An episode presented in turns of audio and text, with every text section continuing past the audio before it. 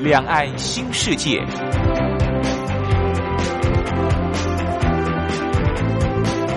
这是一个让您打开视野、胸怀两岸、放眼全球的云端世界。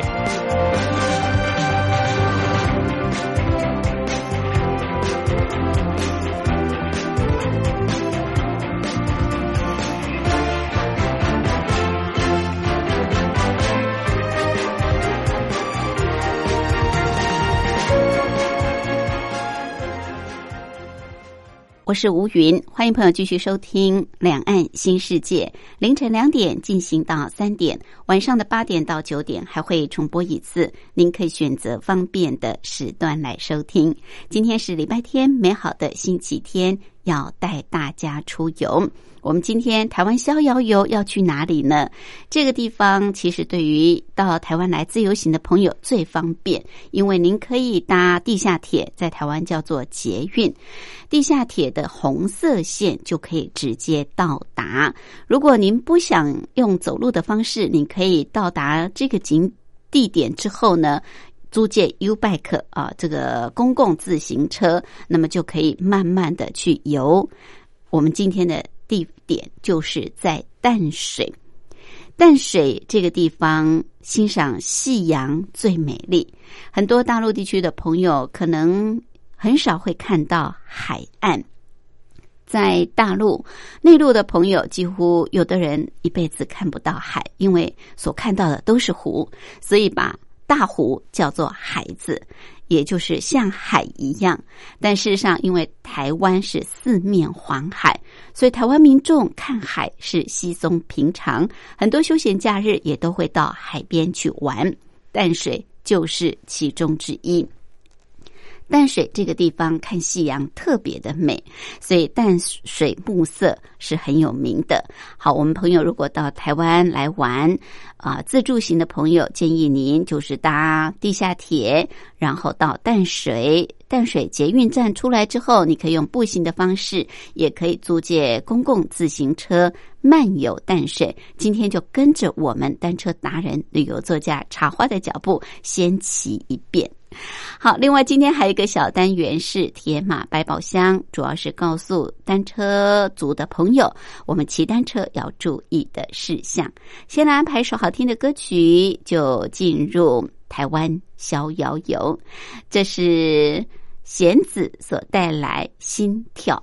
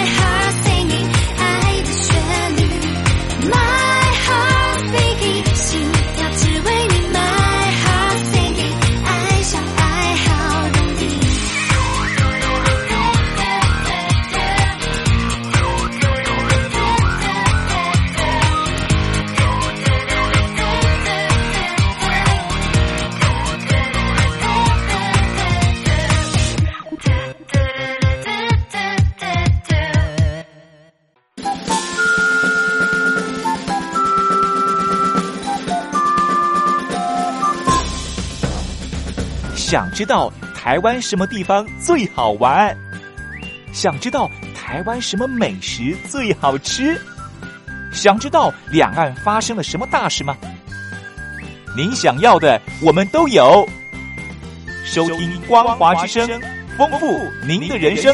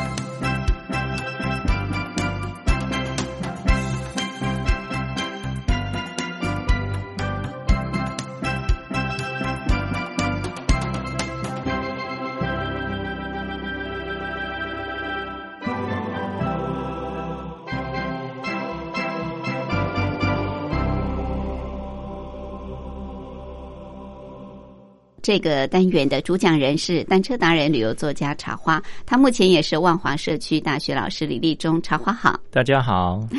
大家都说一年之计在于春，春天好像最适合出游。对，天气不冷不热，可是春天好像雨水也比较多。嗯嗯，哎，就一年四季来说，茶花你最喜欢哪一季出游？我最喜欢秋天呐。哦，秋天呐，秋天就比较干燥。哦，然后又不会这么闷热啦。嗯，呃，骑车的时候比较舒服一点。是台湾，因为春天好像春雨嘛，对不对？对啊，春雨绵绵，所以春天骑车下雨就觉得 挺麻烦的。这个春天哦，嗯，觉得这个天气真的一日三变了。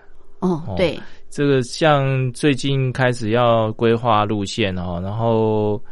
呃，前一天看哈，预报是好天，嗯，然后早上起来它又变成下雨，可是出门的时候又没下雨，然后到回来的时候又下雨哈，然后就是变来变去的，很难捉摸这个春天的天气。对。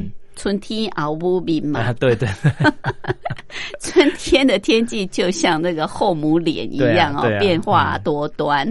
好，所以这个虽然春天其实天气呃，就是温度来说是还蛮不错的，但是这个变化无常，所以常常这个早晚，尤其这个温差落差蛮大的，所以春天其实还比较难规划这个旅游的路线。秋天，嗯，秋天是不错。但是秋天就比较萧瑟一点啊，春天至少是百花开放，对，然后绿油油的，看起来就赏花变成一个重点。赏花是重点，我们今天要去赏花。对对对，好，今天不是赏杜鹃吧？呃，淡淡的三月天过去了。嗯嗯嗯，这个时候有有一种花还蛮盛大的，在四月份的时候。对对对，嗯哼，好，我们今天要去赏花啊，到哪里去赏嘞？嗯。这个要跟着茶花来起，我们就要去淡水耶。对啊，对啊，那个其实这种花在整个河滨目前几乎整个河滨都看得到。河滨自行车道就是大汉溪、新店溪、淡水河、基隆河所有的自行车道都看得到这种花。哦，真的哦，所以他就是比较喜欢在河岸边，是吗？呃，近年来它的族群越来越大哦，那个以前。大概十几年前，它的族群还没有那么大。嗯，那近年来，嗯，可能它的那个繁衍的那个速率比较大，比较快一点哈，所以在这个春天的时候，形成一幅这个河滨的这个花海，非常的漂亮。哦，是好，这个到底要赏什么花？我们待会儿骑一边骑就一边告诉大家。那我们今天要往淡水的方向，对对，嗯所以其实只要是就是可以接淡水和自行车车道的捷运站都可以。对那我们要从哪边出发？呃，才能赏到最美的这个这个季节的花。虽然整个大台北的河滨自行车道都看得到这个花哈，嗯不过在这个大台北都会公园里面，它的这个面积还有它的这个情况是最大最盛这样子。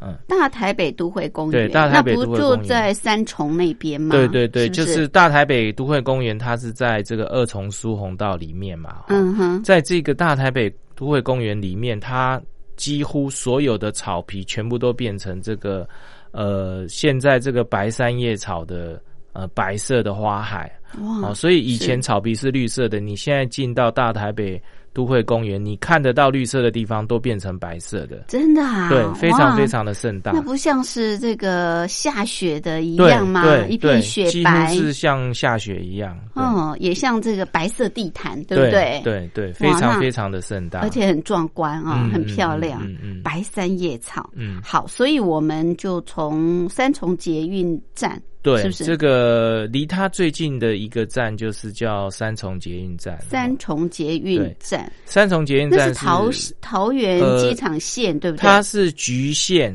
好、局跟限这个机捷这两个线的交叉点。对对对，呃，所以你搭机捷也可以，搭这个局限也可以哈是。那住在台北市这边的，当然搭局线，搭局线比较便宜，因为这个呃桃捷桃捷比较贵比较贵，所以你从桃园过来的话，搭桃捷机捷过来，呃，会比较方便。嗯哼，可是那个桃捷机捷的票价比较高一点，没错，嗯是好，所以我们反正就是搭到三重捷运站。，对对那我们今天可以骑 U bike 吗？啊，可以可以，今天是呃轻松级的，轻松游。嗯，嗯 好，所以出了三重捷运站，这里就有 U 啊，bike 对，站。它的站外就有 U Bike，嗯，好，然后呃很方便哈，就出来就有 U Bike，然后你租好 U Bike 以后，你会看到提防，啊你就往提防的方向骑过去。往提防方向骑。对是嗯。那提防有分左右吗？呃，没有，它它就是反正你一出来，你一出来，你左右看一下，你一定会看到提防，提防你就往提防那个方向骑过去。就是骑过去以后，刚好就是引道，哦刚好就是自行车引道。哦是那这个自行车引道，它根本就是一个这个汽车引道。啊，是共用的，不是呃，没有专门的，。它以前是汽车引道，后来它就是因为呃规划成自行车引道以后，所以它把整个汽车道全部都用那个车主拦起来，只有这个脚踏车可以进入。哦，所以它是一个非常非常大的一个坡道。哦，嗯嗯嗯，那直接从那个坡道骑上去，就会到那个堤防上面。就是上了淡水河自行车车道了。呃，那算就大台北都会公园，大台北其中的一个地方。哦嗯哼，是然后这个大台北都会公园，呃，两边是被堤防包围的哦，所以它中间就是一个凹凹陷的一个那个，算是一个疏洪道。哈、嗯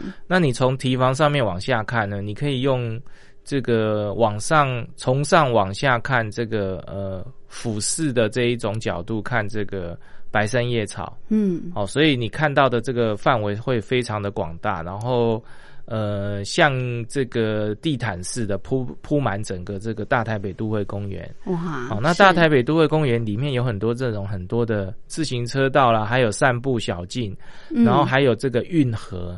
好、那这些东西。呃，在大台北都会公园里面会画出很多这个几何图形，就会变得非常非常的漂亮。哦，所以你可以下去吗？要骑下去大台北都会公呃，园？可以，可是骑下去对，你在上面就是先用先俯瞰。用你的呃比较高的角度，嗯呃俯瞰整个大台北都会公园会很漂亮。好是是，那去年这个呃，在这个大台北都会公园这边，三重捷运在这边哈，它还有一个新的设施，就是叫晨光桥。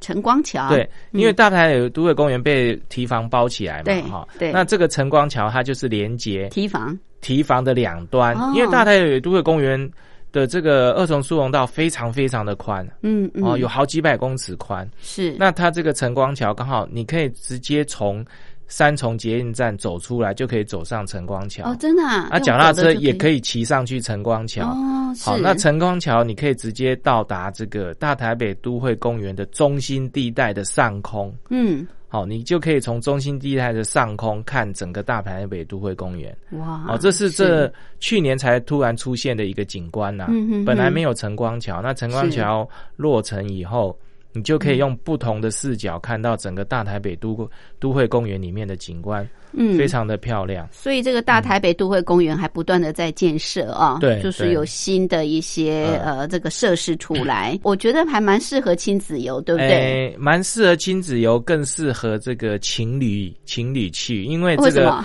晨光桥他们相关都会把它就是定位为这个情人桥，所以在这个晚上的时候，它有点灯。有打然后那个晨光。桥上面还有喷水池，哦，真的哦桥上面还有喷水池，对，那这个桥面很宽喽，呃，很宽，就是脚踏车也可以哦在上面骑。是然后它有两个那个好像香菇造型的那个桥柱，啊、哦那个桥柱是非常大的桥柱，嗯里面还有装一部电梯，所以电梯，对，那你可以直接在桥上面、嗯。呃骑车，然后到那个桥柱有一个电梯，你还可以搭电梯下下去。去大台北都会公园。哇，那真的是完全无障碍空间，对，非常对？非常呃不同的体验。对，嗯。是蛮体贴的，啊，对。啊设想蛮周到的，就是说嗯。坐轮椅的人都可以坐上去看，对对不对对？哇，这个晨光桥的设备就是建设规划还蛮棒的。那我们就先在大台北都会公园里面嗯，先逛一逛。对。啊、我先俯瞰一下这个三叶草的壮观的嗯这个地毯式的，然后再到里面去绕啊。嗯。那里面有很多，你说几何形，有很多的设施，对不对，对？它有很多设施啦，比如说有一些呃关于这个呃谈恋爱的那种情侣的那一种的造景，人工造景，哦嗯艺艺术造景应该算是是。艺术造景，哈是。然后还有一些运河，哦，哦，它里面运河，它的运河有点像安龙溪，就是整个呃草皮往这个核心倾泻这样子哦，嗯。所以它是看不到泥土的部分，它就是只有草皮跟水相连、哦，这样子，是呃，也没有水泥设施。这呃运河是人工的吗？呃是人工运河，哦哦 OK 呃。那那个白山叶草刚好也会铺满那个草皮，嗯。然后就会它跟水相连，哇，会很漂亮。那是那它呃运河中间有有一些湖哈，然后嗯。湖里面会有那种爱心的造型，嗯，然后嗯还有那种人家拍婚纱的那一种造型，非常非常，还有两个天鹅什么很漂亮，那里面就是几乎是打卡那种拍照的那种好地方，对，那这里就可以玩上半天了，可以哦。如果你很喜欢拍照打卡的话，里面有。好多好多好几十个景点，你可以在里面呃拍照打卡这样子，嗯非常非常好。这个公园是开放式的嘛？呃，对对？开放式对，不用嗯付费就可以不用付费，不用付费，它非常漂亮。哦，嗯，那真的是大台北都会公园哦，我觉得这个大台北地区的民众可以好好的去利用，尤其这在春天这个时候去最美了，最漂亮了。好，那我们逛完这个大台北都会公园，你说刚好就是，反正它刚好就被这个自行车车道，对不对？嗯，哦，它当然就是河岸自行车，道就是贯穿大台北都会公园。对对对，你就再嗯。骑上去，是不是？呃，对，就反正你在里面骑就是自很多自行车道，嗯。它就是很多错综复杂的自行车道跟步道，是，然后你就呃沿着这些自行车道骑，嗯，好，然后就往这个，哎，你在里面会看到两个方向，一个是这个新北桥，新北桥，新北大桥哈，就是那种斜张造型的新北大桥是啊那边，然后另外一边是观音山。哦啊，，你往观音山的方方向向骑，骑就是往淡水的方向。OK，嗯也不用看指标，就是往观音山的方向骑就对了。用目视就好了。对对对好，我们哎待会儿就是要往淡水来骑，休息过后再回来。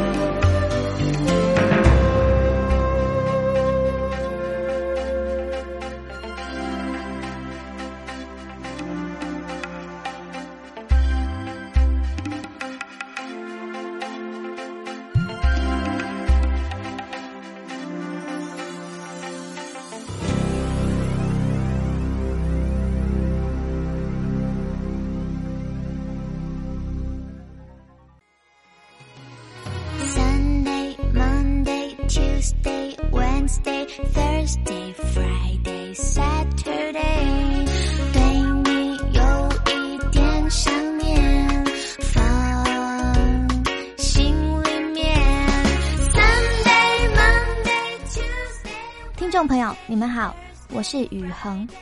深呼吸，你会发现 everything's fine。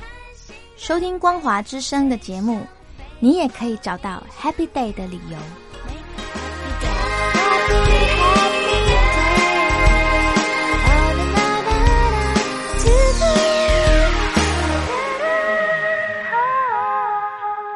这个单元的主讲人是单车达人、旅游作家茶花，他目前也是万华社区大学老师李立忠。好，我们今天春游呢，最主要是要去欣赏很棒的白三叶草。刚刚呢，一路从这个。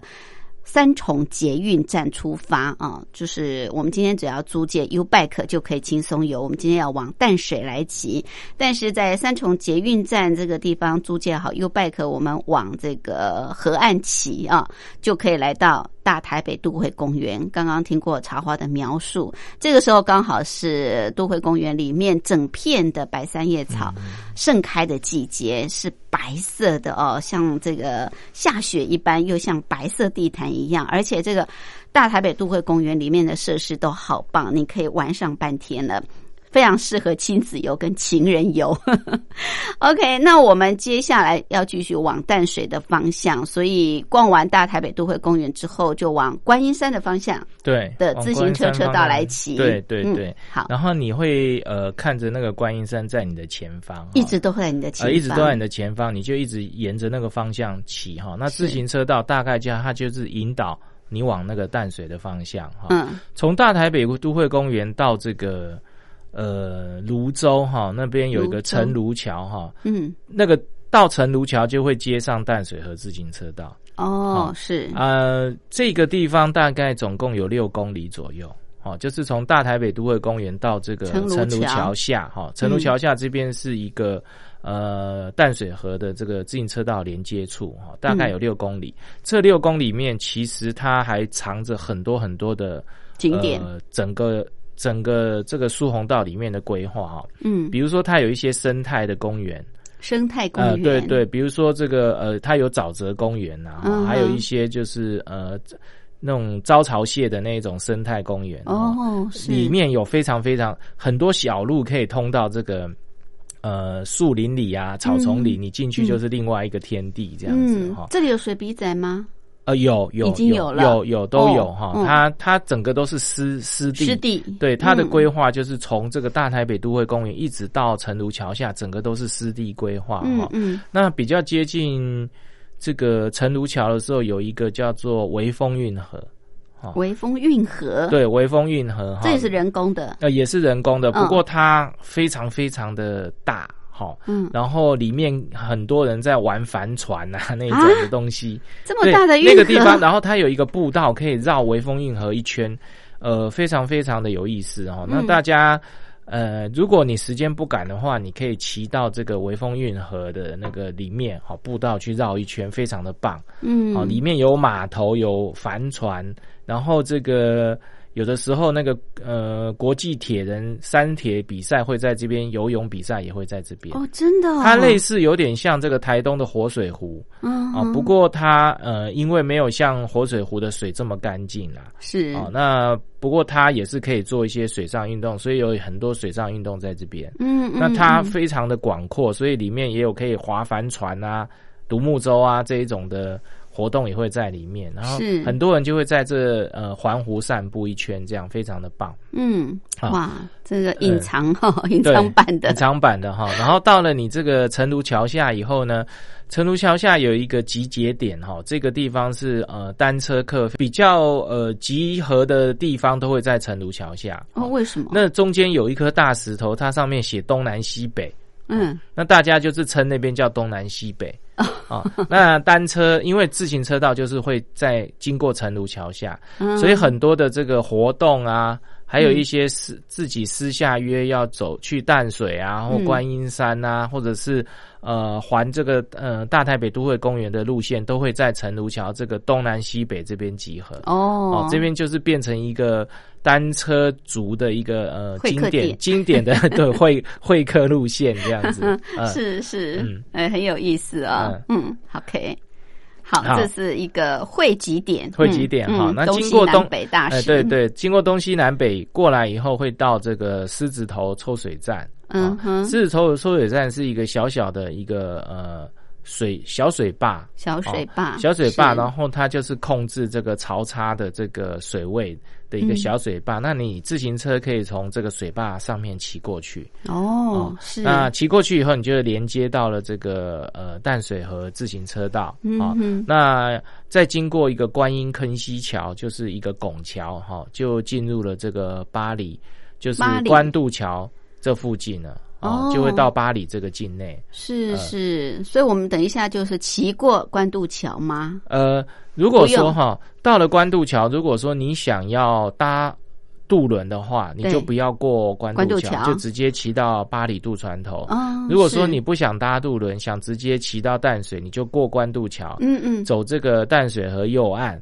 哦，嗯那就直接可以到这个淡水淡水淡水捷运站，还有淡水这个市区。对但是嗯我们要有不同的交通工具，我们可以坐坐渡轮，啊，对不对？我们可以直接呃从关渡桥这边不要过桥，直接骑到这个巴黎渡船头。那这还有一段很长的路哦。诶，我记得是大概八公里左右，八从这个关渡桥到巴黎渡船头有八公里左右。嗯啊哼，是那到了巴里渡船头以后呢，我们可以人跟脚踏车同时上渡轮，对对啊对，同时上渡轮，然后你搭这个渡轮过淡水河，嗯，哦，过去以后就刚好就是淡水的这个渡渡船头对。对。嗯嗯，人车就可以一起上这个船啊。对对，对。蛮有意思，我觉得这个搭渡轮其实可以体验一下，嗯。而且你脚踏车又可以上去，对不对？嗯嗯。所以我们就搭渡轮到淡水这个渡船头，对。下了这个渡船头之后，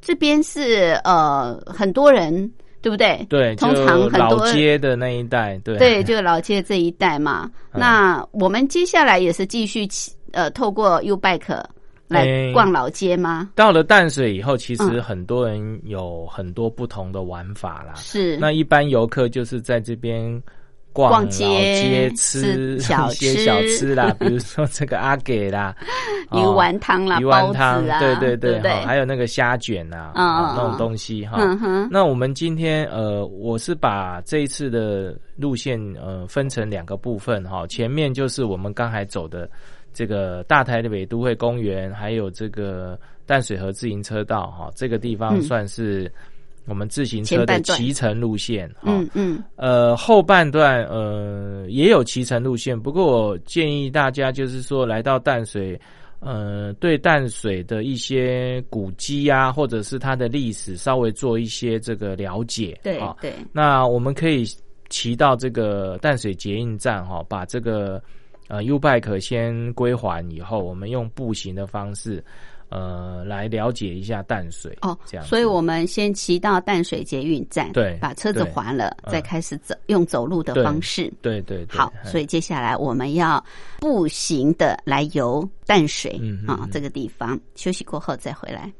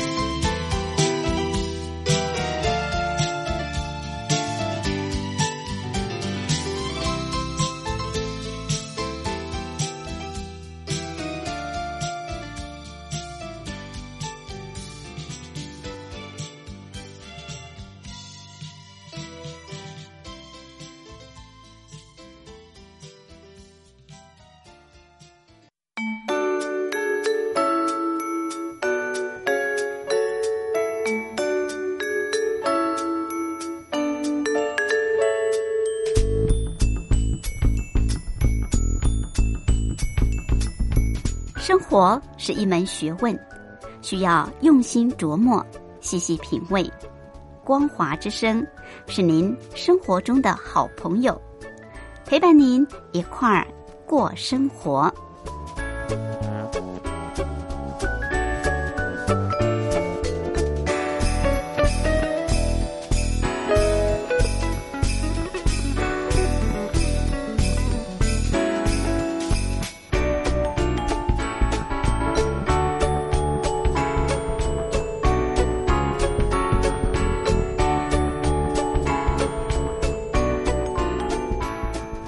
这个单元的主讲人是单车达人、旅游作家茶花，他目前也是万华社区大学老师李立忠。好，茶花今天规划的这条路线算是轻松游，但是呢，景点很多，有大自然的风光，也有老街的故事啊，更有一些历史景点。好，那我们一开始是从三重捷运站这个地方，呃，这个出来，然后租借 U Bike，经过大台北都会公园，经过这个城庐桥，呃，逛一逛微风运河，然后就骑到八里渡船头，在八里渡船头，我们人车一起坐渡轮到淡水，然后到淡水的渡船头之后，我们呃。接下来的是步行的路线，所以我们就把车子骑到淡水捷运站，还了 U Bike 之后，开始我们接下来的淡水的呃历史景点的呃漫游。从淡水捷运站，我们是要往老街方向走，还是海岸边走？因为它好像可以有两条线，对不对？对对对，哈，我们可以先往这个岸边走。岸边走，岸边就是往渡船头岸边走哈。是，呃，这个地方有一个呃比较少人知道的一个呃历史遗迹哈。呃，它就是现在是一个小小的一个一个就是石碑而已哈。那呃，这个地方其实它以前也是一个渡头哈。这在离那个我们刚才搭船来的那个人走的渡头。嗯，不远哈，呃，大概两三百公尺远。它的名字叫做这个死雀渡头。死雀，对，死雀渡头哈。嗯，这个屎就是这个尿屎的屎，对不对？对对哈。然后这个雀是一个学学生的学下面一个石头的石。嗯哼。学学生的学上面那个部分，然后再一个石头的石。哈。呃，死雀这个渡头是当初这个。淡水在这个呃日本时代，他们就是专门载运水肥的一个渡头哦，一个算是一个水肥码头。嗯嗯，那以前哈，那个为了卫生习惯哈，还有这个就是淡水街上面的这个呃卫生的这个掌控，他们会把所有的水肥都从这个呃渡头这边集中，然后再运到这个呃。五谷啊，巴黎啊，就是我们刚才来的那个地方，泸州那个地方啊，到到那边去请道。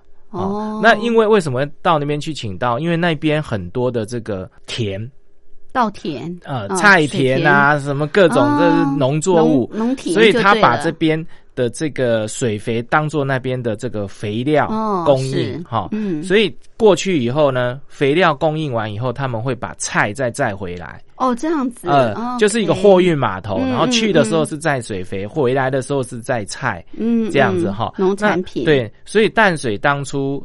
跟这个呃五谷啊、巴黎啊，还有这个泸州啊这一带，其实是有非常密切的这个货运还有经济的这些来往关系。对对对。那来淡水，大部分很少人会去注意这个东西。嗯。哦，死死雀渡头这个地方。是是。那这个死雀渡头，它也就是说明了这个淡水以前这个地方。它的呃经济繁荣，还有它的人口聚集非常的多，嗯，需要有专门处理这个水肥的这一种的设施，哈，没错，就好像现在我们的污水下水道啊这一种的哈，就专门在处理这一种设施，这样子，是是是，好。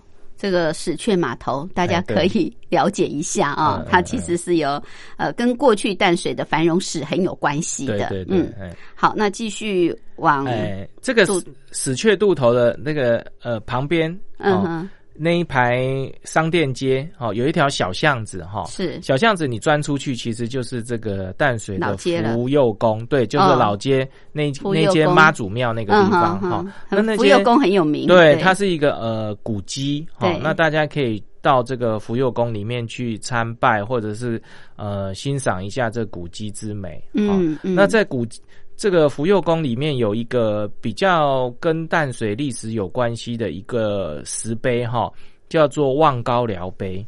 望高寮，对，望高寮碑哈，这个呃，为什么在福佑宫里面会有一个外面的石碑镶在这个福佑宫的墙壁里面呢？哈、其实这个望高寮哈，其实它是以前我们淡水的灯塔，灯塔，在清朝时候的灯塔。嗯啊，怎么会在这里？呃，因为这个灯塔是福佑宫建的哦哦，所以他后来因为这个灯塔消失以后，他就把这个望高寮碑。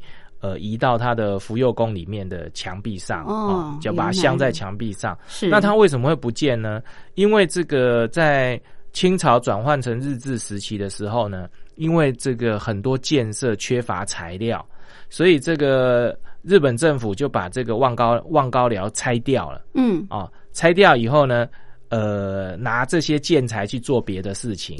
好、那那一块碑留下来，他就把它镶在这个 福佑宫的墙壁上哈。真是经济拮据，对对对哈，那这个灯塔其实它是代表了我们淡水的航海的一个这个历史，哦嗯嗯，因为这个我们淡水有一个淡水河出海口很大，大家坐渡轮来那个出海口。没错，另外还有一条跟淡水很有关系的，叫做公司田溪。那公司田溪它出海口其实跟这个我们的淡水河靠得很近嗯哦，所以这个船有的时候是进来会走错路，会走到公司田溪里面去。是啊、那那个福佑宫就在这个公司田溪这边附近盖了一个望光寮碑，让人家不要呃走错方向了哈、嗯就是呃走走到公司田溪里面来哈、要往这个淡水河的方向走哈、嗯才会进入正常的航道。哈、这个灯塔其实福佑宫它盖了以后，它是一个收费灯塔。嗯哦，所以所有的这个，不管你是渔渔船、货船进出这个淡水港，其实都是会付费给这个福佑宫哈。嗯那不过因为它是宗教团体，所以它也不是真正的说收费哈，就是说。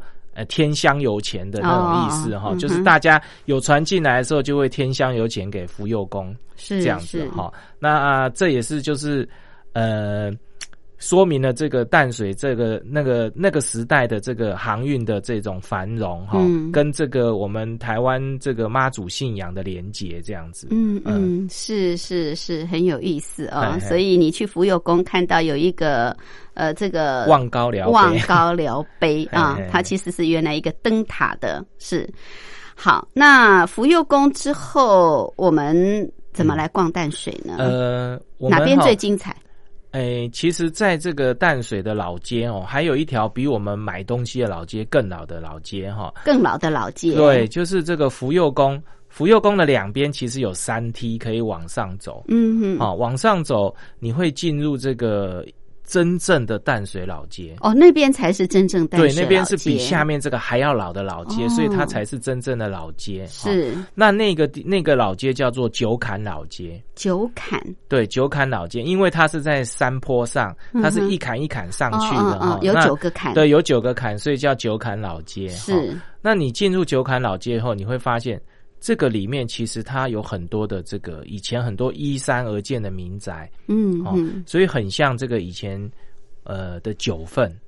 哦哦，是现在的九份因为很多商店已经不太像以前的样子了哈。是那现在这个九坎老街上面的房子其实都还没有商业化，就是嗯还是纯住宅哈。然后你可以发看到很多很多以前呃淡水那边留下来的一些这个住宅嗯哦，那跟跟着九坎老街慢慢的往上走。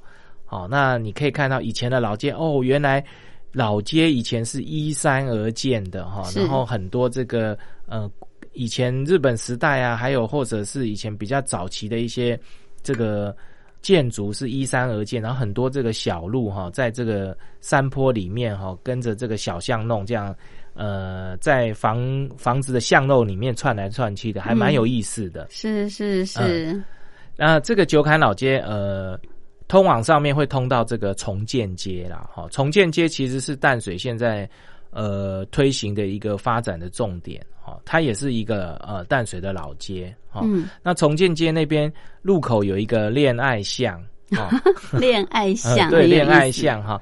那恋爱巷其实它是一个淡水很有名的一个音乐作词家哦的故事在那边了哈，哦就是他以前这个呃，他的名字叫王长雄哈，嗯。然后他以跟这个以前他的女朋友约会的时候，常常会约在这个巷口哦，哦，所以这个他们 当地人就把这边叫恋爱巷。恋爱啊巷，那恋爱巷嗯。对面还有一个很小很小的巷子哈，嗯。你穿进去以后，你会发现它是一个呃很像悬崖的那种小小步道。嗯。哦，呃，就就一边是房子，另外一边就是一个悬崖。哦，那个悬崖下去就是另外下面那一层的房子。啊、嗯哼，那那边有一个这个警官宿舍，就是日治时期警官的宿舍。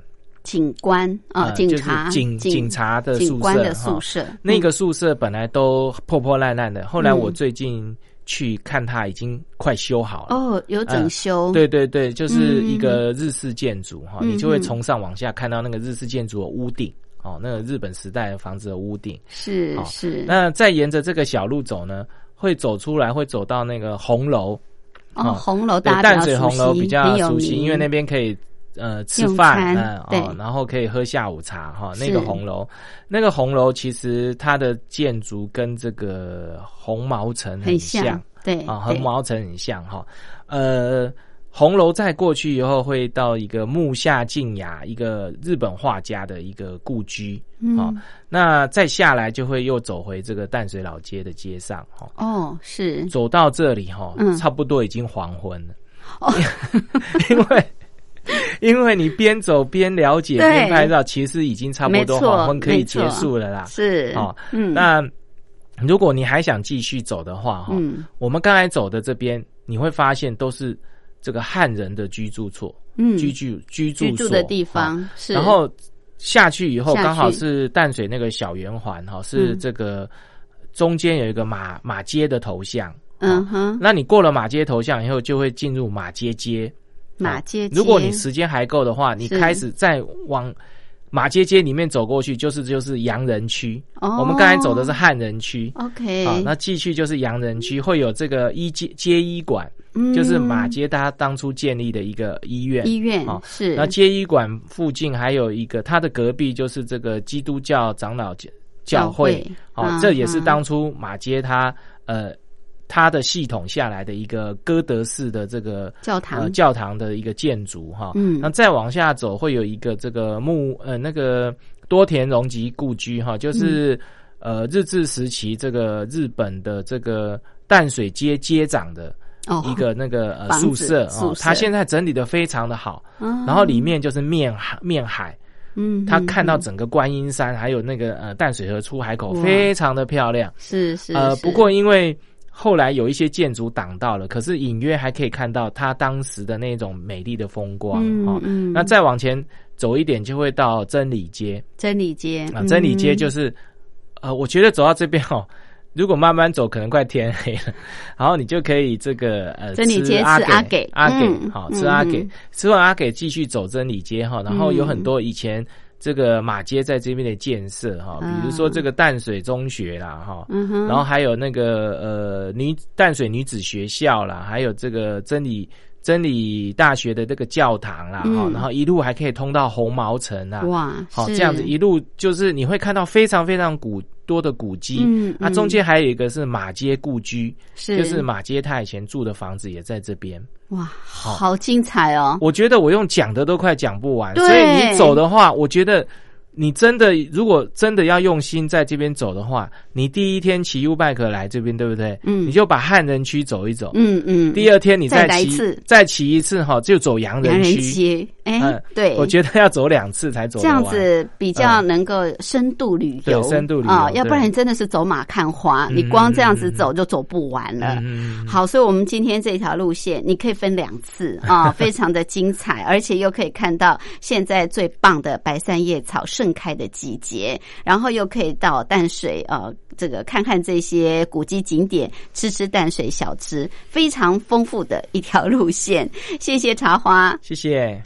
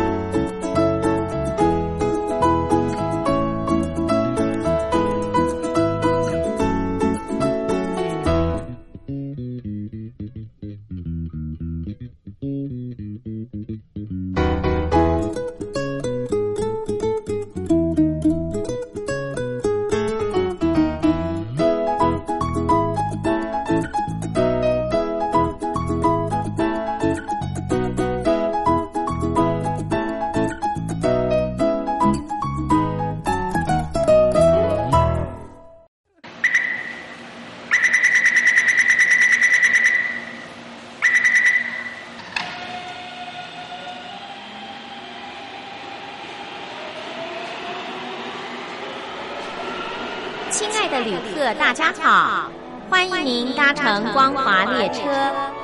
我们中途的停靠点有中波七一一千赫、九八一千赫、八零一千赫、八四六千赫，以及短波九七四五千赫。希望您随时利用这些频道上车，和光华之声的朋友们一起翱翔天际。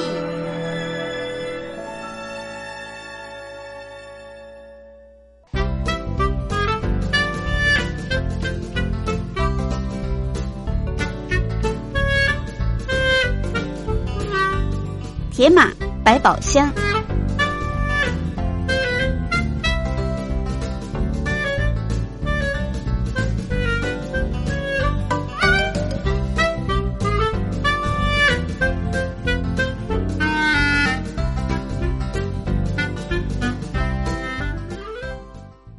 欢迎朋友继续收听《铁马百宝箱》这个小单元的主讲人是单车达人、旅游作家茶花，主要是告诉我们骑单车朋友要注意的事项。好，茶花今天要提醒大家的是，嗯因为春天骑车哈、常常下雨，对，那下雨的时候，这个路上比较容易有积水啦，哈、嗯比较容易打滑。哦，那个有一个状况是这样哈、那个因为我们骑自行车道哈、常常会本来是柏油路面，突然变成木栈道。嗯好，那尤其像像在巴黎这一段哈，那个柏油路面突然变成木栈道的时候，春天常常有雾，那时候是比较潮湿，然后木栈道上面会有很多水水路的那种那种结晶哈。是然后如果说，呃，你一过去，它刚好是转弯，嗯或者是你减速刹车的时候，就很容易打滑摔车。哦。所以在这个你如果是柏油路再进入这个木栈道的时候，你要尽量慢一点，嗯。好，然后呃不要急刹，或者是转弯的时候重心要抓的稳一点，嗯。不然很容易在木栈道上打滑摔车。那还蛮危险的。对我看过好几次，都是因为他一进入木栈道，嗯。按了刹车，或者是他稍微弯了一下就跌倒的。所以这个时候你要刹车，不要刹得太急，啊，不要刹得太急，就是是。呃，你从柏油路转换成木栈道的时候，这个地这个时候比较容易疏忽，因为你在柏油路速度比较快，对对对，所以你你你一进去的时候，有的时候突然哎你要回头，你一回头你的重心不一样就跌倒了。哦我常常看到这一种的，那要放慢速度对要，就是你要特别注意这个路面铺面不一样的时候，嗯要特别注意它的这个摩擦力会不一样。OK，好，谢谢，谢谢。